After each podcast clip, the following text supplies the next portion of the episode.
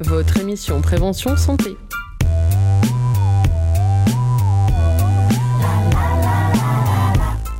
Et bonjour et bienvenue chers auditeurs, vous êtes avec l'équipe de l'émission À ta santé diffusée sur Radio Pulsar mais aussi rediffusée sur les ondes de notre partenaire Radio Gatine. D'ici quelques jours, euh, précisément le mercredi 29 mars à 18h30 à l'espace Semaine de France de Poitiers se déroulera la 134e conférence débat axée au grand public sur le thème de l'IA au service de la santé. Et c'est le thème d'aujourd'hui. Pour l'introduire, Chloé a décidé de nous parler du développement de ces programmes intelligents au sein de la médecine actuelle mais également des innovations possibles dans le futur.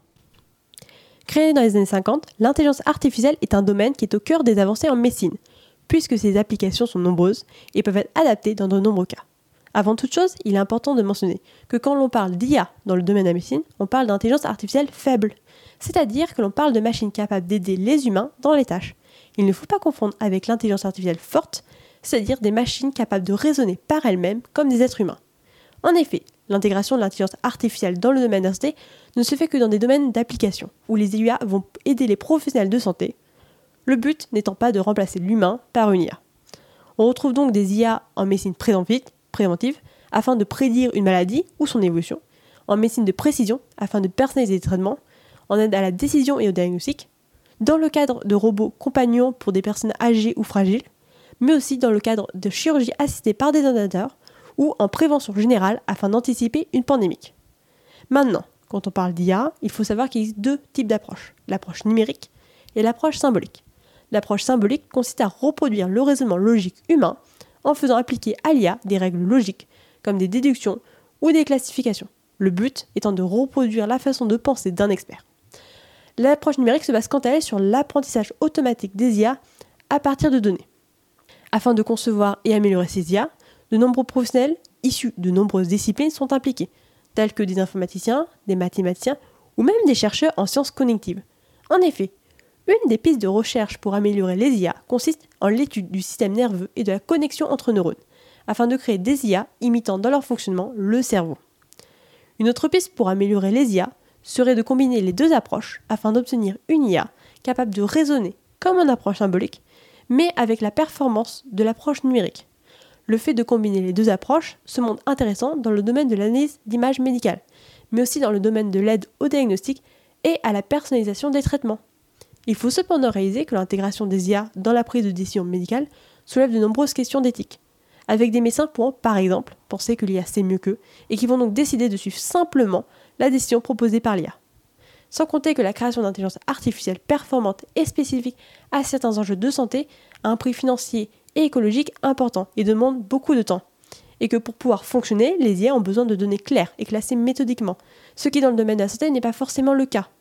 Néanmoins, l'intégration d'intelligence artificielle dans le domaine de la santé ouvre de nombreuses pistes pour le développement de la médecine et se montre donc une piste de recherche très intéressante pour les années à venir. Merci Chloé. Et vous, chers auditeurs, accepteriez-vous de, de, vous faire opérer ou soigner par cette nouvelle forme d'intelligence? Pensez-vous que leur développement est une bonne chose? Marie est partie au cœur de Poitiers afin d'avoir votre avis sur le sujet. Est-ce que ça vous dérangerait de vous faire opérer par une intelligence artificielle? Bah on y viendra peut-être, mais bon. voilà. Bah oui, parce que je connais pas, donc... Euh... Bah parce que c'est nouveau, je sais pas, ça me rassurerait pas. non, moi aussi je pense pas que ça me dérange. On n'a pas suffisamment de recul sur, euh, sur l'intelligence artificielle, donc euh, moi ça me gênerait. La précision est plus élevée qu'à l'humain. Parce qu'il y a déjà des choses qui sont téléguidées, donc... Euh, non, moi je, pense, que, de toute façon l'intelligence artificielle est d'abord téléguidée par nous donc euh, ça ne me dérangerait pas plus que ça. Voilà. Je pense que si on essaye de nous, si on nous le propose, c'est que ça a déjà été euh, cadré. Ça dépend. Ouais. Ça dépend des gens. Ça dépend pour. Euh, pour, quelle opération ouais, Pour quelle opération, ouais. ouais. sujet un peu sensible. Euh, mitigé. Ouais, on va avoir des retours sur expérience, quoi, pour voir, peut-être. pour. C'est pas assez développé et euh, il y a une intelligence artificielle euh, euh, qui, est en test en ce moment sur Internet qui prouve qu'il y a diverses manières de réussir à la déroger. Donc moi, je suis pas encore pour. Le développement d'intelligence artificielle a toujours causé des doutes, et notamment lorsque la santé est en jeu. Pour nous éclairer sur le sujet, Songul a invité Roger Gilles, spécialiste des questions éthiques dans la santé. Aujourd'hui, je suis avec euh, le professeur Roger Gilles de l'ERENA, espace de, espace de réflexion éthique de Nouvelle-Aquitaine. Nous allons apprendre un peu plus sur l'aspect éthique des intelligences artificielles et son utilisation dans la santé. Euh, est-ce que, monsieur Gilles, vous pouvez me présenter euh, les missions de l'ERENA et votre rôle au sein de cette structure? Oui, bien sûr. Alors, l'ERENA est, l'espace euh, de réflexion éthique de Nouvelle-Aquitaine. Euh, L'ERENA est organisé sur cette grande région en trois sites. Un site à Bordeaux, un site à Limoges et un site à Poitiers. Chacun de ces sites est implanté dans le CHU, mais il a effectivement une vocation euh, d'une éthique de proximité destinée à la population des anciennes régions. Bien sûr, pour nous, c'est les quatre anciens départements du Poitou-Charentes. Rôle de formation en éthique, rôle d'information, rôle d'animation de débats publics, lieu de documentation. Euh, voilà quelques-unes des missions de l'espace éthique qui est très orientée vers une éthique citoyenne, bien sûr en lien avec les soignants, mais une éthique tournée vers, vers le grand public. D'accord. Selon vous, quels sont les avantages et les inconvénients du développement des intelligences artificielles dans le domaine de la santé? Alors évidemment, c'est extrêmement difficile de répondre d'une manière euh, schématique à, à, à, cette euh, question. L'intelligence artificielle, évidemment, qui, qui, qui prétend euh, euh, fonctionner comme l'intelligence humaine, c'est-à-dire capable d'emmagasiner des données, de les organiser, capable de calculer, capable de prévoir, capable aussi euh, d'apprendre, euh, capable de répondre. Euh, L'intelligence artificielle promet bien sûr de décupler, oui, je dis décupler, mais d'augmenter, c'est pas multiplier par 10, mais sans doute dans des proportions sans doute plus importantes, les capacités de, de l'intelligence humaine. Donc, l'intelligence artificielle, si elle est au service euh, de l'homme, de l'être humain, peut effectivement contribuer à faciliter sa tâche, à faire en des temps très rapides des calculs qui euh, demanderaient beaucoup de temps. En, somme, à, à assister euh, l'être humain dans ses décisions et tout particulièrement dans tout ce qui concerne la santé. Mais en parlant de santé, bien sûr, euh, les domaines d'application de l'intelligence humaine sont euh, extrêmement nombreux. Et à côté de ces avantages, il convient bien sûr aussi de s'interroger sur, euh, sur les risques, car les risques ne sont pas, ne sont pas nuls. Justement, en parlant des risques, est-ce que vous pouvez me parler un peu plus des enjeux éthiques dans le développement des intelligences artificielles? Quel est le danger? Alors, bon, si vous voulez, les, enjeux éthiques sont, sont, multiples, mais tout dépend des, euh, euh, des domaines d'application de l'intelligence artificielle. Bon, pour illustrer notre propos, par exemple, il y a la capacité de l'intelligence artificielle d'engranger des données massives. Alors c'est vrai qu'aujourd'hui, beaucoup de données de notre vie échappent au système de santé. Nous avons des montres connectées, nous avons des smartphones qui sont capables d'enregistrer même des électroencéphalogrammes, euh, de mesurer notre taux de saturation d'oxygène, les aptitudes du sommeil, etc. La particularité, effectivement, c'est que l'intelligence artificielle accumule ces données et euh, est capable d'en tirer euh, euh, des conclusions de manière générale. Mais en même temps, si on peut considérer bien sûr que ce traitement massif des données est euh, intéressant, il y a aussi évidemment une intrusion de l'intelligence artificielle dans l'intimité des personnes. Alors, est-ce qu'aujourd'hui nous sommes destinés à avoir des vies humaines de plus en plus transparentes? Alors c'est vrai que nous nous livrons sur des réseaux sociaux dont les messages, on sait, sont ineffaçables. On dit très souvent oui pour accepter les cookies qui nous espionnent. Alors pourquoi pas les données de santé? Seulement, les données de santé peuvent être des données beaucoup plus sensibles. Alors jusqu'où faut-il aller?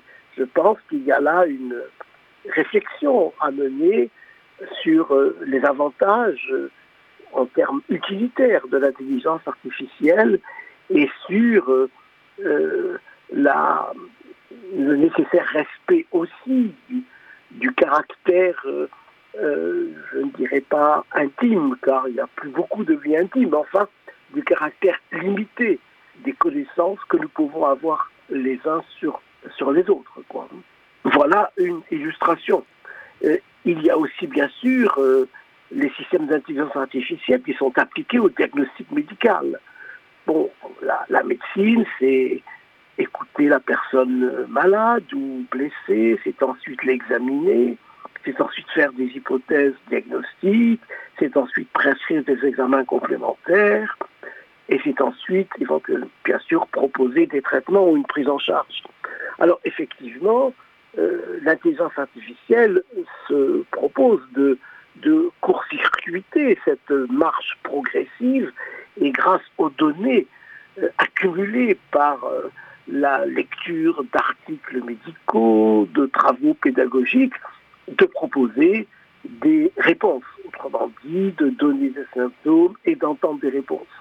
Alors, bien entendu, on peut considérer que euh, si cet apport de l'intelligence artificielle est maîtrisé, ce sera bien. Mais enfin, l'intelligence artificielle euh, risque d'abord de d'éloigner le contact avec la personne malade et d'amputer l'acte médical de sa dimension relationnelle. Il y a aussi évidemment euh, que même si l'intelligence artificielle est capable d'apprentissage profond, elle ne pourra pas inventer de nouvelles maladies. Et donc elle risque aussi d'altérer, de, briser la, la créativité et l'esprit de recherche. Elle ne peut restituer recomposer de manière rapide que ce qu'on lui a ingurgité, même si elle peut affiner son savoir dans le diagnostic. Mais qu'en sera-t-il des diagnostics nouveaux? Le drame serait bien sûr de se reposer sur l'intelligence artificielle et d'entraîner un, déficit de la pensée euh, critique et de la pensée clinique des, des soignants. Il y a aussi... Euh, allez-y. Allez-y, je vous en prie.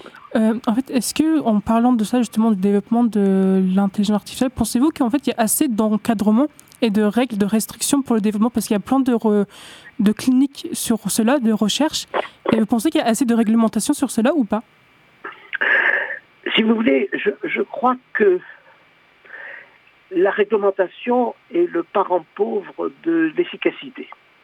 Je, m'explique. Bien entendu qu'il y a la réglementation européenne euh, des, données, bien entendu qu'il y a des protections, mais en ce qui concerne les données elles-mêmes, nous savons très bien aujourd'hui que euh, toutes ces barrières peuvent être transpercées et qu'il y a d'éminents spécialistes qui sont capables de rentrer dans tous les systèmes.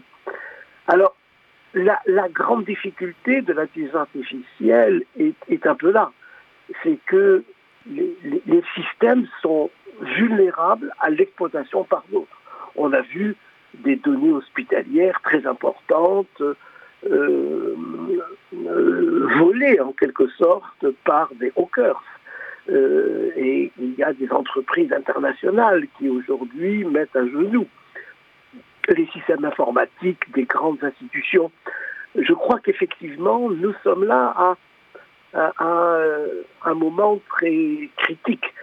Ce n'est pas tant de réglementation que nous avons besoin, même si elle est nécessaire, mais nous avons euh, besoin aussi d'une efficacité des parades et des défenses. Mais est-ce que cette efficacité euh, est pour demain? On peut en douter, puisque euh, plus on développe la défense des structures informatiques, plus ces méthodes de défense génèrent euh, des possibilités de contre-attaque. Cela fait des années qu'en fait, entre l'intelligence artificielle et l'éthique, il y a des débats, mais en fait, ça n'empêche pas le développement des intelligences artificielles. Que pensez-vous de cela? Eh oui, eh oui. Eh bien, votre, j'aime bien votre question, effectivement, parce que, vous savez, les, réflexions éthiques euh, parfois ne sont pas très efficaces. Peut-être aussi qu'elles ne sont pas assez connues, pas assez euh, méditées. Mais euh, il faut dire aussi que les intérêts financiers en jeu sont considérable et que ce sont ces intérêts financiers qui euh, imposent euh, le développement de l'intelligence artificielle, bien sûr pour nous faciliter la vie, mais aussi ceux qui utilisent ces techniques savent aussi que ce sont des techniques lucratives. Je, donne un exemple pour les médicaments et les nouveaux médicaments, les médicaments innovants. Bon, ces médicaments innovants euh, sont censés répondre à une médecine personnalisée. Alors, ce n'est pas une médecine personnalisée au sens de la personne, mais c'est une médecine destinée à adapter les réponses à l'équipement génétique de groupes de personnes, de petites populations. Donc, euh, des traitements destinés à des populations réduites qui, aujourd'hui, coûtent de plus en plus cher. On le voit dans le traitement, notamment du cancer, mais ce sera demain dans aussi d'autres maladies. On peut dire que les prix de ces médicaments considérables peuvent même, euh, si euh, cette ascension se poursuit, mettre en péril des régimes de protection comme celui de la France, qui est quand même un régime fondé sur la solidarité, qui jusqu'à présent essaie de répondre. Mais jusqu'où ira l'ascension des prix Voilà. Alors, il faudra un jour, bien entendu, euh, évaluer le rapport entre la, la, la balance, disons, l'équilibre, euh, ou la proportionnalité entre les services rendus et euh, le coût réel. Jusqu'où ce coût sera-t-il supportable? Est-ce que la santé peut coûter de plus en plus cher euh, d'une manière infinie Bon, il est probable que non, mais euh, nous qui avons la chance de vivre dans des pays euh, dits industrialisés, eh bien, nous devons aussi réaliser que les interrogations que nous formulons sont des interrogations de riches sur l'intelligence artificielle, alors que bien des pays du monde, et la majorité des pays du monde, en sont encore à acquitter l'essentiel, le basique dans, dans la, médecine. Et il faudra effectivement, sur un plan de l'éthique planétaire, euh, veiller à ce que le déséquilibre actuel entre les pays développés et les pays euh, émergents ou en voie de développement ne, contribue, ne continue pas de se, de se creuser. Quoi. Monsieur Gilles, est-ce que prochainement vous avez une conférence euh, par rapport à ça à, à Poitiers Oui, c'est ça. Bon, je vais donc intervenir dans, dans le cadre de, euh, du festival Voix publique, où il y aura beaucoup d'interventions sur l'intelligence artificielle. Il y aura aussi une description de l'intelligence artificielle en santé. Euh, les applications que je vous ai données sont des illustrations, mais il y en a beaucoup d'autres. Et pour ma part, il me reviendra euh, de réfléchir dans la soirée du 29 mars à l'Espace de la France sur les enjeux éthiques de l'intelligence artificielle que j'aurai la possibilité de développer sur euh, une cinquantaine de minutes ou une heure là pour ensuite euh, éventuellement en, en, discuter avec les personnes présentes. D'accord. Merci beaucoup d'avoir répondu à toutes mes questions, Monsieur Gilles. Eh bien, écoutez, merci à vous. J'étais euh, ravi. Je voulais juste signaler aussi euh, l'intervention, euh, la croissance des robots compagnons, des robots sociaux animés dans les sciences artificielles et qui peuvent peut-être demain prétendre à remplacer des présences humaines. Voilà. Bon, le champ est immense, voyez-vous. En tout cas, euh, je vous remercie pour votre, pour votre attention et pour, euh, et pour cet entretien. Au revoir. Au revoir, madame. Au revoir. Je vous propose juste avant la deuxième partie de cette émission d'écouter le titre de Anna Thompson intitulé Robot, qui ne manquera pas de nous rappeler nos futurs amis intelligents. If I'm being honest, I got too many friends, they all got a lot of need. Resident therapist, I'm losing time to focus on me. I just got my 15th call today, cause a boyfriend's been kinda mean.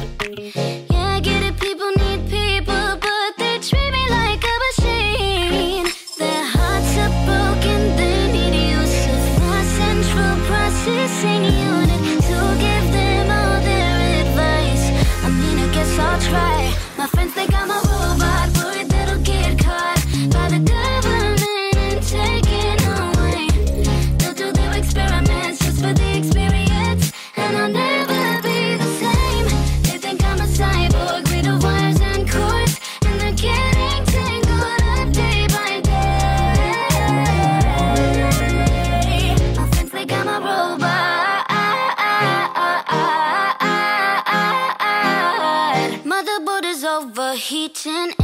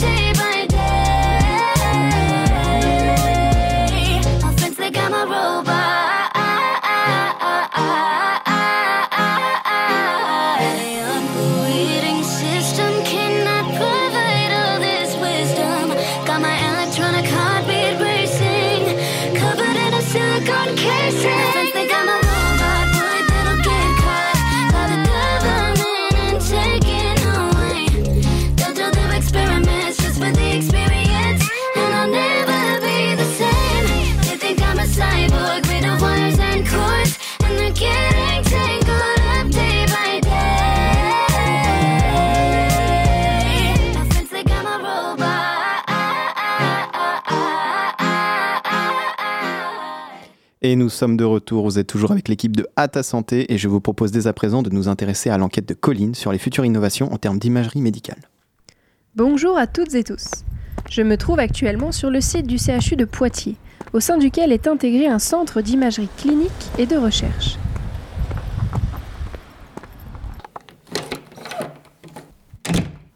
La plateforme abrite deux types d'appareils IRM, une IRM 3 Tesla et une IRM 7 Tesla. Et oui, c'est ici qu'en 2019, le projet de l'IRM 7 Tesla a vu le jour. Il s'agit en France de la première IRM ultra haut champ utilisée à des fins cliniques en plus de celle de recherche. Je me rends dans un premier temps au laboratoire CNRS adjoint à la plateforme. Je suis accueilli par Rémi Guivin, médecin radiologue et chercheur, porteur du projet. Bonjour, donc je m'appelle Rémi Guivin, je suis professeur d'imagerie au CHU de Poitiers et euh, entre autres fonctions, j'anime euh, la plateforme d'imagerie euh, ultra haut champ du CHU qui est la seule en France à fonctionner sur un principe à la fois clinique et, de recherche. Et au-dessus de cette IRM est implanté un laboratoire CNRS que j'anime également et qui a pour objet donc de développer des algorithmes d'intelligence artificielle destinés à exploiter les masses de données issues de tous les systèmes d'imagerie, notamment celui de l'IRM ultra haut champ. Alors le principe est le suivant, c'est euh, on fait tourner une fois que les, images sont réalisées sur les patients, toutes les informations contenues dans ces images sont an- analysées par des algorithmes dédiés qui sont élaborés dans le laboratoire, constitués euh, de personnes avec des, compétences très transversales. Donc il y a des mathématiciens, des, experts en traitement du signal, des radiologues, euh, des biologistes, euh, des ingénieurs, des attachés de recherche clinique, tout type de compétences qui permettent en fait d'exploiter et d'optimiser l'exploitation de, de toutes ces informations issues euh, donc euh, de l'imagerie et des différents systèmes d'information euh, relatifs à la prise en charge médicale des patients sur le CHU. Tout cela est intégré dans des, analyses qui ont pour objet d'optimiser à la fois le diagnostic, la simulation thérapeutique et la prédiction de la réponse au traitement. Ceci répond au concept de jumeaux numériques hein, qui permet de faire un double virtuel numérique de la pathologie du patient et qui permet donc de, de simuler son analyse et son traitement sans avoir recours à d'autres euh, méthodes expérimentales et donc de, de façon totalement non invasive pour les patients. Ce qui permet donc d'optimiser à l'échelle individuelle la prise en charge et euh, ce qui correspond aussi à une prise en charge plus rapide et plus douce pour les patients. À présent, Clément accepte de me présenter son travail de statisticien au sein du laboratoire. Bon, eh ben, bonjour, moi c'est Clément. Je travaille comme euh, statisticien sur la plateforme. Concrètement, ça veut dire qu'on a des études euh, qui concernent des, des pathologies euh, cérébrales, comme l'Alzheimer, les scléroses en plaques, les tumeurs. Mon travail à moi, ça va être d'analyser des données anonymes pour étudier les différences entre les patients malades et les patients sains, les schémas qui se répètent, afin de mieux comprendre les maladies. Et on développe également sur la plateforme des outils qui permettent aux médecins de mieux prendre en charge les patients. À la sortie de l'IRM, on a ce qu'on appelle des données brutes qu'il va falloir traiter, post-traiter, s'assurer qu'elles sont bien acquises. On a développé plusieurs plateformes et notamment une euh, sur laquelle on reçoit euh, ces données euh, et qui sont redistribuées vers différentes tâches d'intelligence artificielle. On a cette plateforme qui détecte si le patient est indiqué pour telle ou telle maladie. Ces données vont, entrer, vont être anonymisées tout sur un serveur local à l'intérieur de l'hôpital. L'IA va pouvoir s'entraîner comme ça en réseau fermé. Ensuite, les médecins peuvent consulter le résultat, le, fruit de, de l'intelligence artificielle. Je me déplace au rez-de-chaussée où se trouvent les salles d'IRM et m'installe auprès des manipulateurs radio.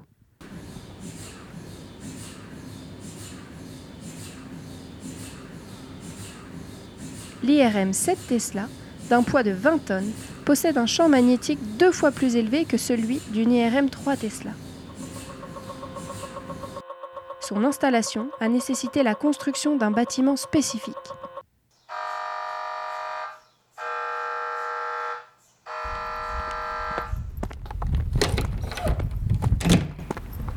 Avec ce projet, le CHU de Poitiers affirme son éminence dans le domaine de l'imagerie par résonance magnétique. L'époque du numérique promet de grandes avancées dans le médical. Marine s'est également posé la question pour une branche médicale différente de l'imagerie. Je parle de l'anatomie et pour cela, elle a contacté Olivier Renaud, anato anatomopathologiste, pour en connaître plus sur sa profession et son avis sur la question. Bonjour à tous, je suis en compagnie d'Olivier Renaud. Bonjour et merci d'être avec nous. Bonjour, merci de m'avoir invité. Vous êtes médecin-chef de service du laboratoire d'anatomie et cytologie pathologique du CHU de Poitiers. Vous êtes venu aujourd'hui nous parler de votre spécialité et du lien qu'elle entretient avec l'intelligence artificielle. Alors, pour commencer, il est vrai que vous avez une spécialité médicale qui n'est pas forcément connue du public.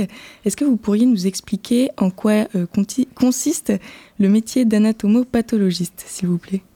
C'est l'étude des cellules et des tissus au microscope euh, je suis une sorte de radiologue au microscope et donc notre euh, vocation est de faire des diagnostics euh, de, en cancérologie, en pathologie inflammatoire, pour les transplantations. Et alors, est-ce qu'on peut rencontrer un anatomopathologiste lorsqu'on est patient, lors d'une consultation par exemple?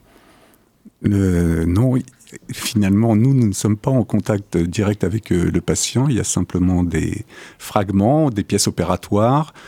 Euh, et puis, euh, sans, vouloir être trop pessimiste, effectivement, il nous arrive aussi de faire des autopsies. Donc, il vaut mieux pas nous rencontrer finalement. Et alors, quelle est la différence entre un biologiste et un anatomopathologiste? C'est une spécialité purement médicale. Et donc, il faut avoir fait son internat de médecine pour être pathologiste. Voilà la seule différence. Euh, sinon, il n'y a pas de machines aujourd'hui qui, font les diagnostics, comme pour du, un prélèvement hémato, du sang, enfin les, calculs de biologie. Nous, on est avec notre microscope depuis 300 ans et, on regarde et on fait le diagnostic. Et pour euh, donner un traitement de cancer, il faut qu'il y ait une preuve histopathologique. Et alors, vous travaillez avec d'autres professionnels de santé, avec les autres médecins, euh, vous êtes en lien tout le temps au CHU euh, avec eux? Totalement, il y a les réunions de concertation pluridisciplinaire, il y a des staffs où on se retrouve avec les radiologues qui ont fait les biopsies et avec les, oncologues et les chirurgiens et on travaille tous ensemble pour euh, avoir le bon traitement pour la bonne maladie. Et c'est de plus en plus précis, de plus en plus difficile. Alors pour revenir sur l'intelligence artificielle, on l'a dit au début de l'émission, ça correspond à tout outil utilisé par une machine afin de reproduire des comportements liés aux humains, tels que le raisonnement, la planification et la créativité. Mais alors comment l'intelligence artificielle peut aider les anatomopathologistes alors jusqu'ici, on n'y avait absolument pas accès parce que à partir du microscope, on pouvait rien calculer, mais avec l'ère du numérique, tout est envisageable désormais. Alors pourquoi ça a pris beaucoup plus de temps? C'est que une lame de, cytologie et, ou, d'histologie pèse 1 à 2 gigas. pour être numérisé. Et pour un dossier, si c'est une biopsie, il n'y a qu'une lame, mais il peut y avoir euh, sur des pièces très complexes une centaine de lames. Donc vous imaginez la quantité de mémoire qu'il faut. Euh, et donc on s'est retrouvé limité par rapport à ça, mais désormais avec le, les évolutions, on est en train de passer en routine pour le numériser tout le, toute l'activité du service. Alors, quel problème rencontre le métier d'anatomopathologiste euh, qui demande l'aide de l'intelligence artificielle? On est de moins en moins nombreux. Donc, euh, la médecine est de plus en plus compliquée, de plus en plus à la carte. Euh, on a connu en, en anapath le anapath, voilà, c'est plus simple. Euh, L'arrivée de l'immunohistochimie dans les années 80, de la biologie moléculaire où on rentre vraiment dans le noyau et dans les années 2000. Et aujourd'hui, on a des maladies de plus en plus, enfin, c'est des diagnostics de plus en plus à la carte comme on a l'habitude de dire, avec des traitements spécifiques selon le type d'anomalie qu'il y a. Et donc, il y a besoin de, donner toujours plus de précision. Euh, je me souviens, je, donc je ne suis pas tout jeune, je me souviens de, mes débuts où le diagnostic de cancer du sein, par exemple, était fait euh, lors de l'intervention. Il y avait un examen extemporané pendant l'intervention, on disait si c'était cancer ou pas cancer. Aujourd'hui, le radiologue fait une biopsie, ça n'existe euh, avant de, avant même l'intervention. Et sur cette biopsie, on va chercher s'il y a des récepteurs hormonaux, estrogènes, progestérone, différentes anomalies qui vont permettre de choisir quel type de traitement on va pouvoir donner après. Et toutes ces, alors, toutes ces informations-là euh, sont longues à chercher, euh, répétitives. Et donc l'intelligence artificielle va pouvoir nous aider. Par exemple, c'est, euh, ce comptage des cellules qui, sont, qui expriment un récepteur euh, aux oestrogènes, par exemple, ça fait, ça fait une tache marron sur de la cellule qui est bleue et il faut calculer le pourcentage. Donc vous avez des centaines de cellules. Bon, c'est pas un coup d'œil, on regarde le e-billing euh, et, et, on le fait. Mais quand c'est répétitif, il y a plusieurs examens à faire. Là, l'intelligence artificielle va pouvoir le faire à notre place. Donc là, c'est une aide au diagnostic, au comptage. Mais il y a également une aide au diagnostic avec du screening. Ça commence à exister pour le cancer de la prostate, pour le cancer du sein et pour les adénomes, où la, machine est capable de reconnaître une image de cancer. Et donc, comme pour la radio où il va y avoir des fractures, eh ben nous, on va être capable de screener des, des lésions tumorales qui vont nous aider euh, à, à, gagner du temps et avoir plus d'images. Voilà. Et alors, on entend souvent que enfin, dans les hôpitaux en, général ou même en libéral, les, médecins ont de moins en moins de temps pour euh, pratiquer euh, euh, leur spécialité parce qu'ils sont pris par des tâches administratives. Là, du coup, le rôle de l'intelligence artificielle, c'est pas du tout en quelque sorte secrétaire, c'est vraiment du diagnostic, un rôle médical. C'est vraiment de l'aide au comptage, donc au screening, mais également aussi dans une médecine prédictive. Et là, c'est véritablement l'utilisation de l'intelligence artificielle. Euh, et à partir de l'âme que l'on regarde au microscope, là, elles seront numérisées. Et avec l'intelligence artificielle, on va être capable de déterminer, de screener s'il y a des risques d'anomalies de moléculaires, donc de faire s'il y a des mutations et simplement, sans avoir besoin de faire un, un, examen très cher de biologie moléculaire, on va pouvoir euh, savoir quel, quel type, si cette lame a des chances que la patiente soit mutée ou pas, par exemple. Et est-ce qu'il y a, enfin, l'intelligence artificielle peut faire beaucoup de choses. Est-ce qu'il y a des tâches, des actes qu'elle ne peut pas réaliser ou le, même, le médecin reste indispensable? De toute façon, c'est une aide au médecin et ça remplace absolument pas le, le médecin. Ok. Et euh, oui, parce que euh, l'anatomopathologie, euh, c'est aussi de l'analyse macroscopique.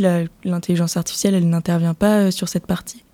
Non, mais le, projet de numérisation peut permettre de comparer ce qu'on voit sur la lame avec l'image radiologique et avec la pièce de macroscopie. Donc on va pouvoir continuer à travailler tous ensemble et à être toujours plus précis et savoir exactement ce qu'on veut aller, ce qu'on veut aller chercher. Et on peut s'aider aussi, on, aimerait acquérir une machine qui fait des, micros au forage d'un millimètre pour pouvoir euh, faire des études sur plusieurs centaines de patients et mettre ça sur une lame et de pouvoir ensuite euh, faire de l'immuno par exemple et faire du comptage et faire de la recherche. Tout est ouvert et tout est devant nous. Et alors quels sont les risques de l'utilisation de l'intelligence artificielle en anatomopathologie particulièrement? Pour l'instant, le, risque qu'on a, c'est qu'on ne l'a pas encore mis en place. Donc, euh, on le voit pas arriver. On le voit pas arriver. Et euh, il y, a, le risque, c'est l'erreur médicale. Et de quelle responsabilité euh, si c'est la machine qui est passée à côté d'un cancer ou qui a surdiagnostiqué un cancer, il faut que le médecin soit toujours là pour rattraper le coup. Et, mais, ça peut être dans le dans l'autre sens, évidemment. On espère vraiment plutôt être aidé que d'être qu'être desservi. Est-ce qu'il est prévu de former les, médecins, euh, les anatomopathologistes euh, à travailler avec l'intelligence artificielle? Alors, avec l'intelligence artificielle euh, dans leurs études, dans, la, dans des programmes de recherche, oui, ils vont être, ils sont invités à le, à le faire et à trouver des algorithmes justement pour aider dans de multiples euh, recherches. Mais c'est déjà de s'habituer à travailler en numérique. Et là, le, le projet, vous me donnez l'occasion de parler du projet Innovapat, qui, regroupe également, comme disait le professeur Gilles, mais voilà le CHU de Bordeaux et de, Limoges et de Poitiers. Et on prévoit de, travailler en réseau les trois CHU ensemble, puis la possibilité d'ouvrir à d'autres CHU, au centre Bergonnier, centre anticancéreux de Bordeaux, et puis les, hôpitaux généraux, et donc de pouvoir offrir à toute la population de Nouvelle-Aquitaine le même diagnostic, que les images puissent circuler très rapidement et qu'on puisse avoir des diagnostics de précision, puisqu'il y a toujours besoin d'être de plus en plus spécialisé. On est les- anapathes au CHU, on a chacun notre domaine et de prédilection. Alors, bien, sûr, il faut essayer de tout savoir, mais ce n'est plus possible. Donc, on a nos domaines de prédilection. Par exemple, moi, je fais surtout de la gynécopathologie. Et alors, qu'est-ce qui manque pour que ce projet voit, soit, euh, enfin, voit le jour à Poitiers? Il n'y est pas encore là. dans le projet Innovapat, il est très très bien entamé grâce euh, à l'activité du, du CHU de Poitiers qui a été euh, vraiment porteur. Et normalement, nous, nous démarrons en- au mois de juin. le- ce projet, Euh, Limoges est en train d'acquérir ses, ses scanners et, le, et Bordeaux a un tout petit peu plus de, re- de retard. Mais donc c'est Poitiers qui est en avance sur ce projet et qui est demain. Et alors, est-ce que vous avez pu tester euh, justement cette intelligence artificielle directement? Alors l'intelligence artificielle elle-même, non, pas encore. Mais ça, va aller très vite quand on voit les. J'ai vu des présentations, par exemple, euh, sur le cancer ovarien. Il y, a, deux semaines, il y avait une présentation à La Rochelle. C'est le CHU de Nantes et de, Rennes qui ont travaillé là-dessus, euh, à partir d'un millier de cas. Ils ont essayé de déterminer si la patiente euh, présentait une mutation BRCA euh, ou pas, avec des, résultats qui sont étonnants. Donc, ce qui peut permettre ensuite d'éviter de, faire des dépenses onéreuses, euh, de savoir si on, quelle est le chance de, survie, le risque de pronostic, pardon. S'il y a cette mutation, s'il n'y a pas cette mutation, c'est pas les mêmes attitudes thérapeutiques. Et tout, est devant nous. Les risques de rechute, est-ce qu'il faut donner euh, un traitement euh, de chimiothérapie ou pas? Enfin, Ça devient de plus en plus euh, précis et de plus en plus spécifique pour chaque personne. Merci Olivier Renaud d'avoir répondu à toutes mes questions. Merci à vous. pour, vous, pour rappel, vous participez à la table ronde, la, table, la place pardon, de l'intelligence artificielle en santé. Et si ça vous intéresse, cela se passe le mercredi 29 mars à 18h30 à l'espace Mendes à Poitiers. Tous les renseignements sont disponibles sur le site internet du CHU de Poitiers. La science avance et peut-être qu'un jour les IA seront omniprésents et capables de bien soigner. En attendant d'avoir la réponse, je vous propose une petite coupure musicale avec la chanson de Yuka nommée à juste titre Bien soigné. T'es ma coupe là, je suis bien soigné. Guette la dégaine là, je suis bien soigné. J'attire ta fine car je suis bien soigné. Ah, bien soigné. J'aime trop ton flow là, t'es bien soigné. J'aime quand tu bouges, hum, t'es bien soigné. J'attire ta fine car je suis bien soigné. Ah, bien soigné, bien soigné. Je suis bien soigné, bien soigné. Pas de luxe, mais je suis bien soigné. Je suis bien soigné, bien soigné. Charismatique, là, je suis bien soigné. Je suis bien soigné, bien soigné. T'es ma photo, je suis bien soigné. Je suis bien soigné, bien soigné, bien soigné. Chante efficace.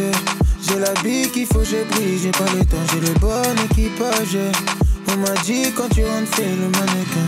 Peut-être ça qui t'en assez. À descendre un peu, surtout fais pas de cinéma.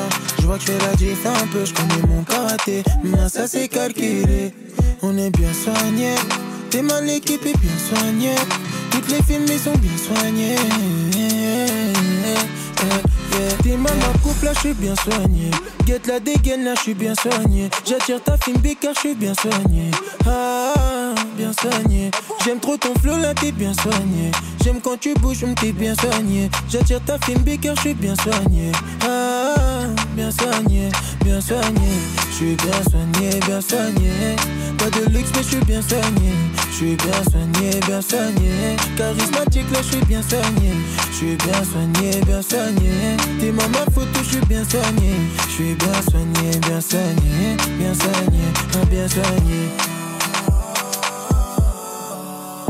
J'arrive efficace, efficace. Dans tous les tests, je suis impliqué.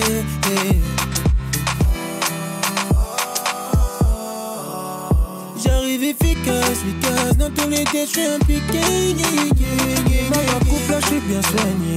Guette la dégaine là, je suis bien soigné. J'attire ta fine car je suis bien soigné. Ah, bien soigné. J'aime trop ton flow là, t'es bien soigné. J'aime quand tu bouges, t'es bien soigné. J'attire ta fine car je suis bien soigné. Ah, soigné, bien soigné. Je suis bien soigné, bien soigné. Pas de luxe, mais je suis bien soigné. Je suis bien soigné, bien soigné. Charismatique, là, je suis bien soigné. Je suis bien soigné, bien soigné. T'es ma photo, je suis bien soigné. Je suis bien soigné, bien soigné. Bien soigné, bien soigné. Vous écoutez À ta santé. Et nous sommes de retour, vous êtes toujours avec l'équipe de À ta santé. Les intelligences artificielles sont très en vogue et aussi dans le domaine de la neuroscience, la capacité que de simples programmes à, la capacité qu'on a de, à mettre de cinq programmes à imiter l'apprentissage d'un cerveau. Et pour avoir l'avis d'un professionnel, Morgane a décidé d'inviter un spécialiste des domaines de la neuroscience, monsieur Mohamed Jaber.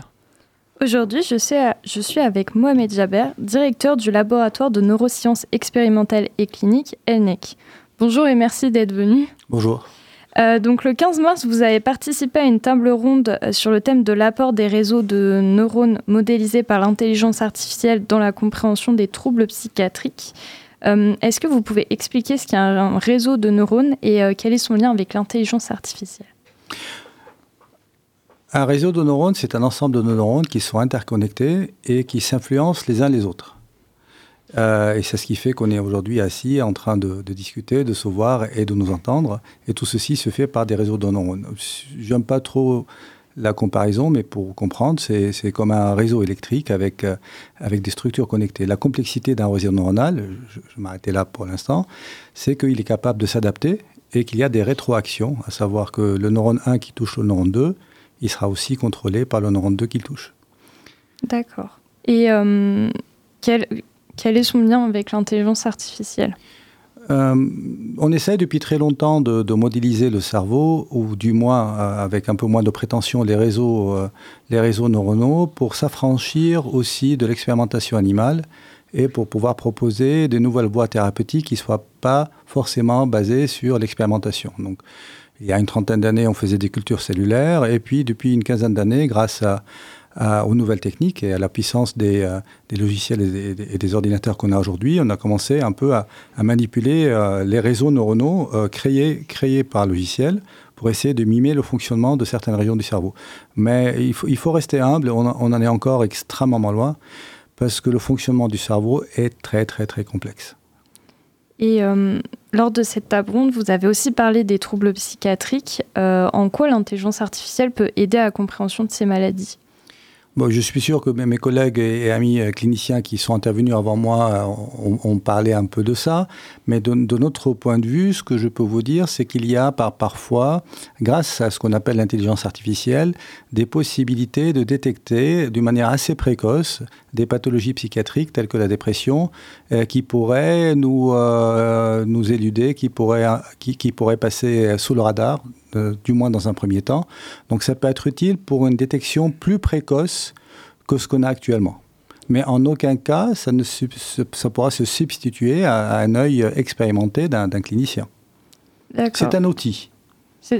Et, et, donc, euh, ces intelligences artificielles, euh, est-ce qu'elles seront capables de réfléchir seules un jour?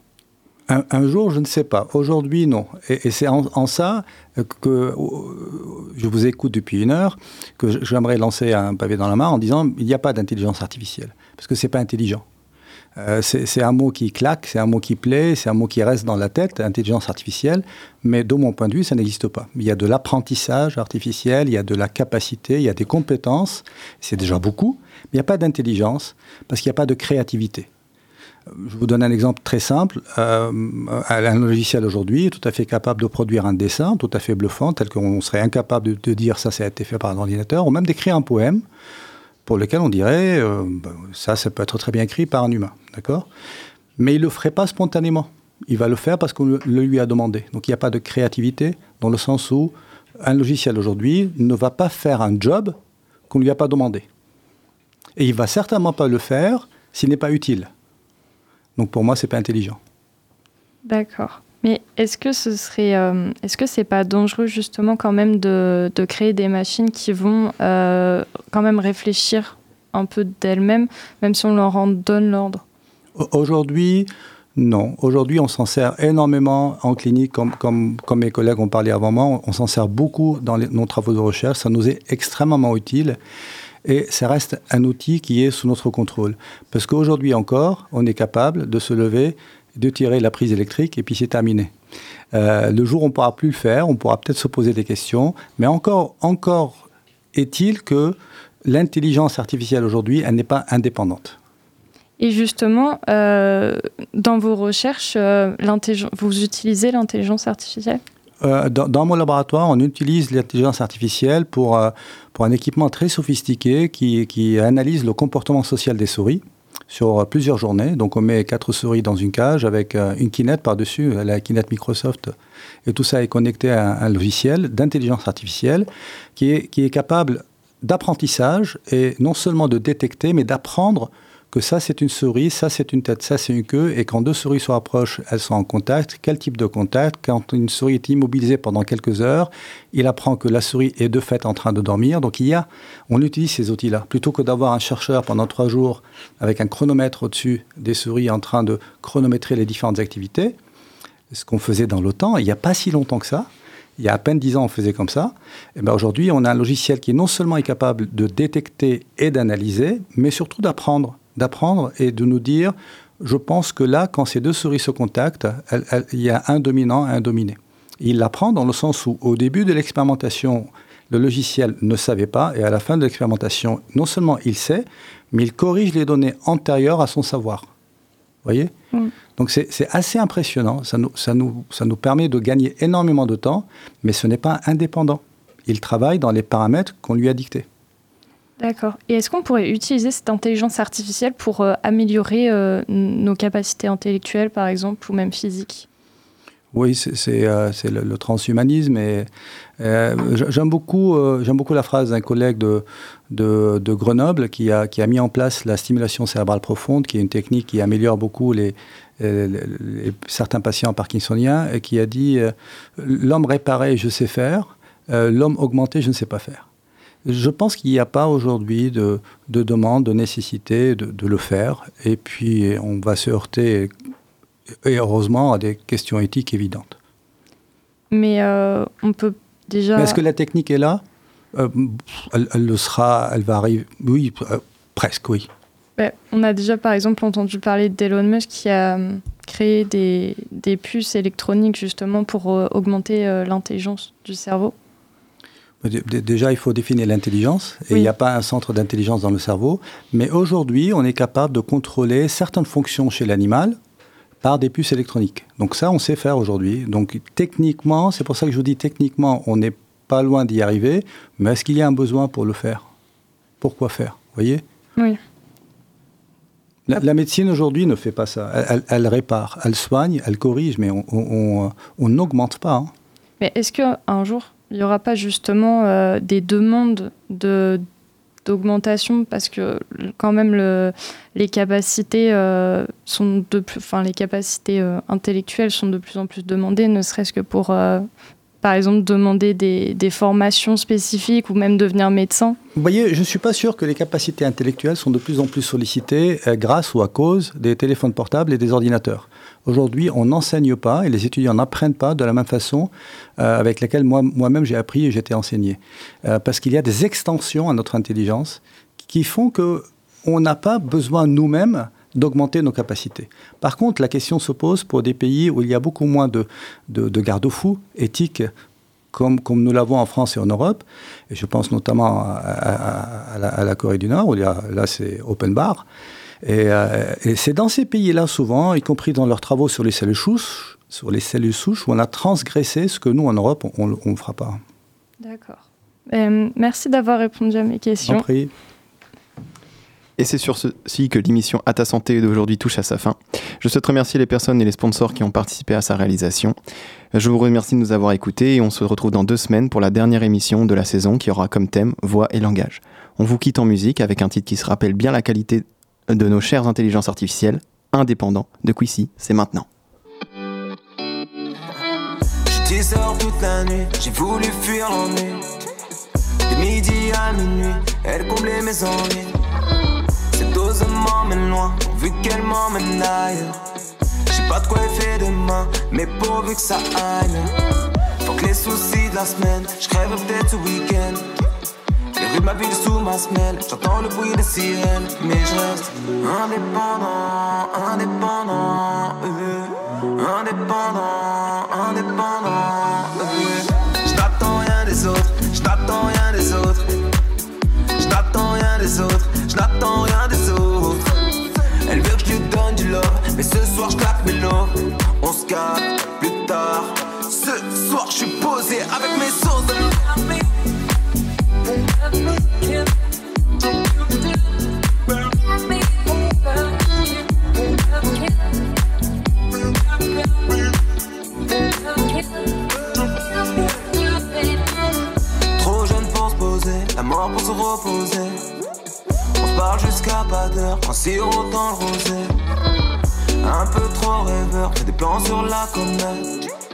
Les anciens ne comprennent pas, ça passe que dans nos têtes. Pour me satisfaire, faut que je en batterie faible. Parfois on se sent seul, mais on finit par s'y faire parce qu'on est indépendant, indépendant, euh, indépendant, indépendant. Euh. Je n'attends rien des autres, je n'attends rien des autres, je n'attends rien des autres, je rien des autres. Elle veut que je lui donne du love, mais ce soir je claque. Plus tard. Ce soir, je suis posé avec mes sauces.